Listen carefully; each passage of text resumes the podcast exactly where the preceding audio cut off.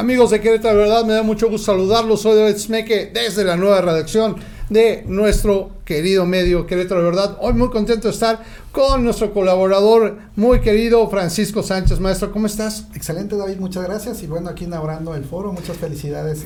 gracias. Querétaro, de verdad. Pues a todos nosotros que ahí nos estuvimos este, retorciendo los dedos de tanto clavo que pusimos. Claro, claro, pero quedó genial, ¿eh? gracias, Mir. Maestro, Creo que eh, el tema, y lo publicaste hace poquito en un, en un, artículo que me gustó mucho, en donde se habla acerca de este plan B y que eh, la Suprema Corte de Justicia eh, volvió a echar para atrás. Yo tendría que decir eso, ¿no? Porque se escuchan muchas voces que yo tengo que ser franco en lo que yo veo. Una cosa es la justicia, otra cosa es la política y otra cosa es la ciudadanía, ¿no?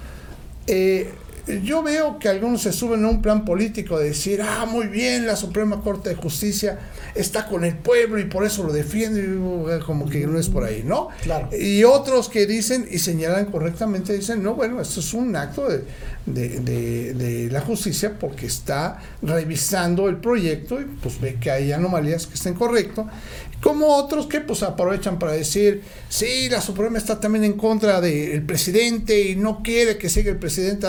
Bueno, se hacen una cantidad de que tengas que yo sé que tú en la parcialidad que imparcialidad más bien, no, no van a tomar mal, en la imparcialidad que te caracteriza, podrías darnos mejor señalamiento con respecto a esto. ¿Cómo ves esta situación? Yo creo que viene de trasfondo. Primero es cómo funciona México, cómo funciona su sistema político y es muy evidente que funciona a través de la división de poderes, ejecutivo, legislativo y judicial y cada uno de ellos tiene funciones muy específicas. En este sentido, el judicial pues es el, el, que valora, el que ejecuta, el que señala qué actos son inconstitucionales de cualquier ciudadano o cualquier eh, dependencia de gobierno. En este sentido, el planteamiento de una reforma electoral, lo platicábamos en alguna entrevista pasada, se debe al planteamiento de aquellas funciones que tiene nuestro sistema electoral. Eh, que se ha venido de manera recurrente. Aquí quisiera poner hincapié que esta reforma se diferencia de las anteriores porque hoy nace del gobierno. Claro, Todas las, todas las anteriores reformas, desde que me digas, desde el nacimiento del sistema político, desde el nacimiento de, del PNR, el PRI y demás, y todo todas las iniciativas de reforma se debieron a partidos en la oposición, partidos que no eran gobierno, las que me digas. Bueno, hasta incluso la independencia de México, que era una oposición a la monarquía y que dio origen a la constitución de la primera mexicana, pues venía de la oposición. Así es. Y entonces ahora, pues eh, viendo esa necesidad, creo que el presidente con ese tino que tiene a veces de percibir la historia y momentos adecuados, es su función como presidente. El Ejecutivo también puede hacer iniciativas de ley que, pues bueno, hemos visto varias y que precisamente hoy los partidos que son oposición, cuando no le hará él, pues hoy con este tinte político podrían estar discutiendo si es bueno o malo. Lo que vemos que el, el, judicial acaba de aplicar lo que sabe hacer, decir, esta ley tiene varias inconsistencias, entonces la regresa no es que dice la desechó, se regresa posiblemente otra vez a la Cámara de Senadores o Diputados, la van a volver a replantear, ya salió el secretario de Gobierno a decir el plan C, entonces va otra vez, insisto, pero yo creo que en algún momento por las cámaras tendrán que ponerse de acuerdo y que sea bajo los procedimientos que la ley determine, que eso para mí es evidente y que, la, que cada uno de los poderes siga siendo para lo que está creado. Oye, lo dices muy bien y lo subrayo, ¿eh?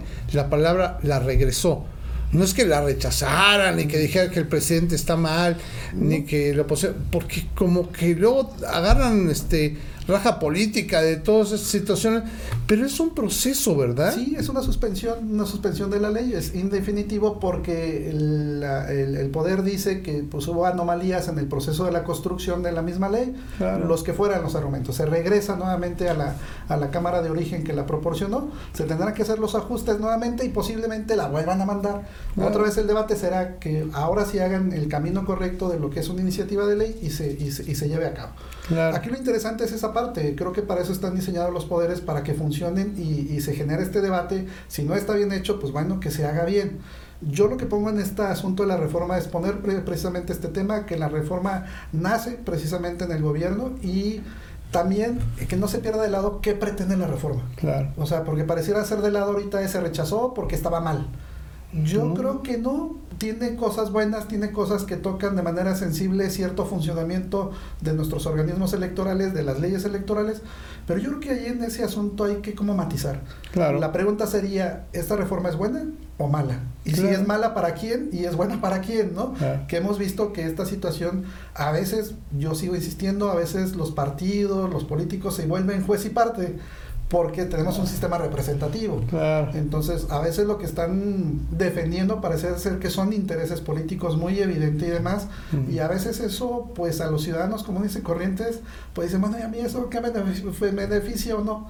Pues bueno, el argumento, insisto otra vez, el presidente dice, bueno, es que va a haber una disminución de dinero, ese dinero yo sí lo puedo aplicar en programas sociales o lo que él determine, y a lo mejor ahí hay un argumento válido. ¿no? Acá, pues los partidos dicen, bueno, es que me afectas, bueno, ¿qué afectan mis intereses? Que se reduzca la... No sé si tendremos que puntualizar el asunto si realmente el INE necesita una, una redistribución, menos gente sería más eficiente, más gente es muy eficiente, pues ahí podremos entrar en una discusión de, de mucho tiempo.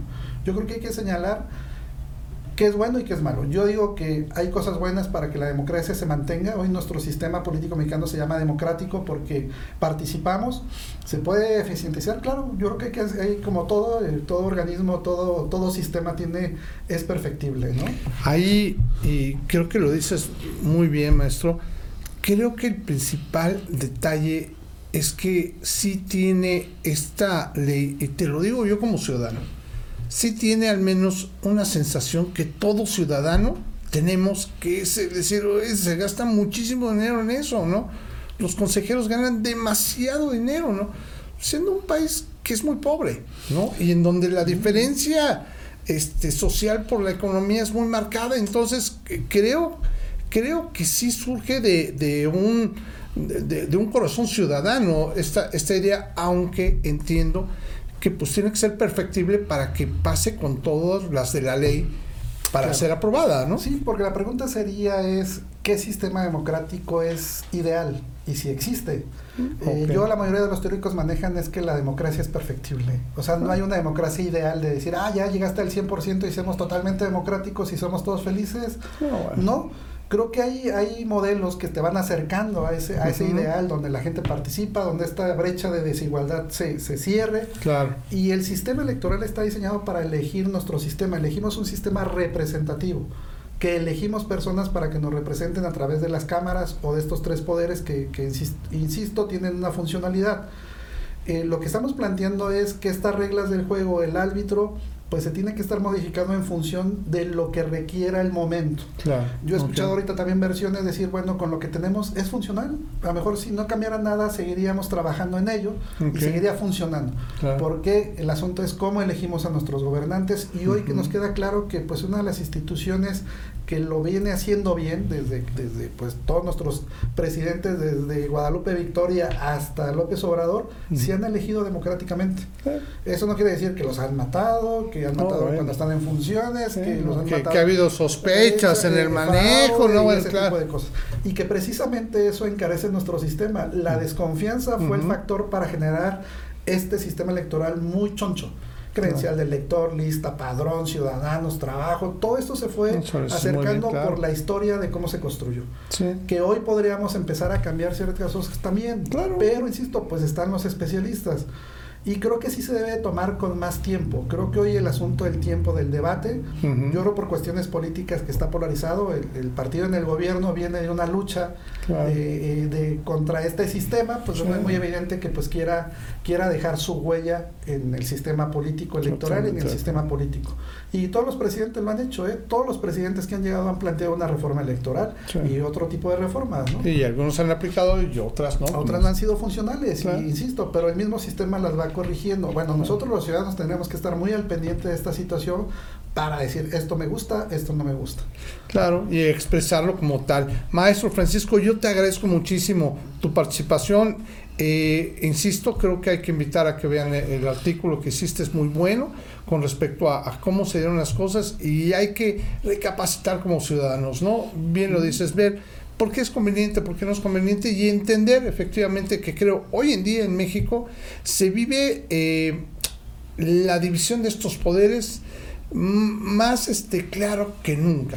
Yo creo que hace mucho tiempo que no veía esta, eh, esta representación de, de, la Suprema Corte de Justicia con la Cámara de Diputados y, con, con, la Cámara de Representantes, por así decirlo, y el Ejecutivo, creo que es muy claro y es muy amplio, y eso pues para mí siempre significa que el país va caminando bien, ¿no? Sí, claro, digo, insisto otra vez, hay que revisar que nuestro sistema, pues cómo funciona, insisto, estos tres poderes tienen ciertas características particulares, en algún momento falla uno y demás, pero así está diseñado.